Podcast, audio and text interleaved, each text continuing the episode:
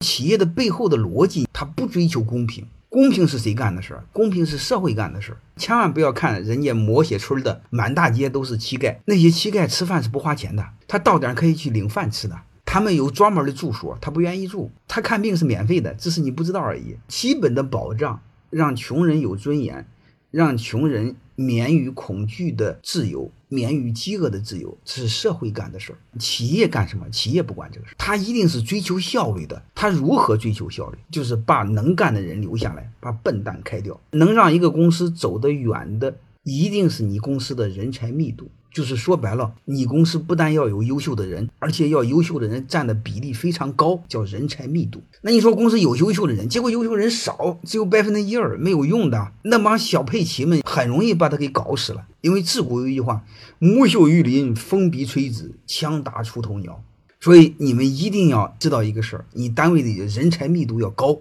就是你必须有尽可能高的优秀的人才。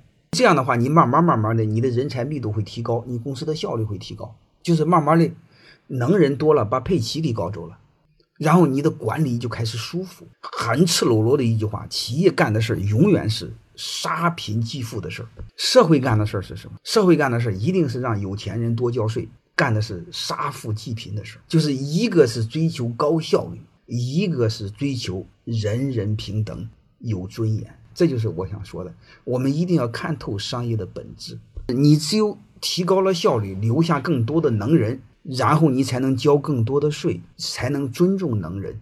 这些东西我们一定要知道。欢迎各位同学的收听，可以联系助理加入马老师学习交流群：幺八九六三四五八四八零。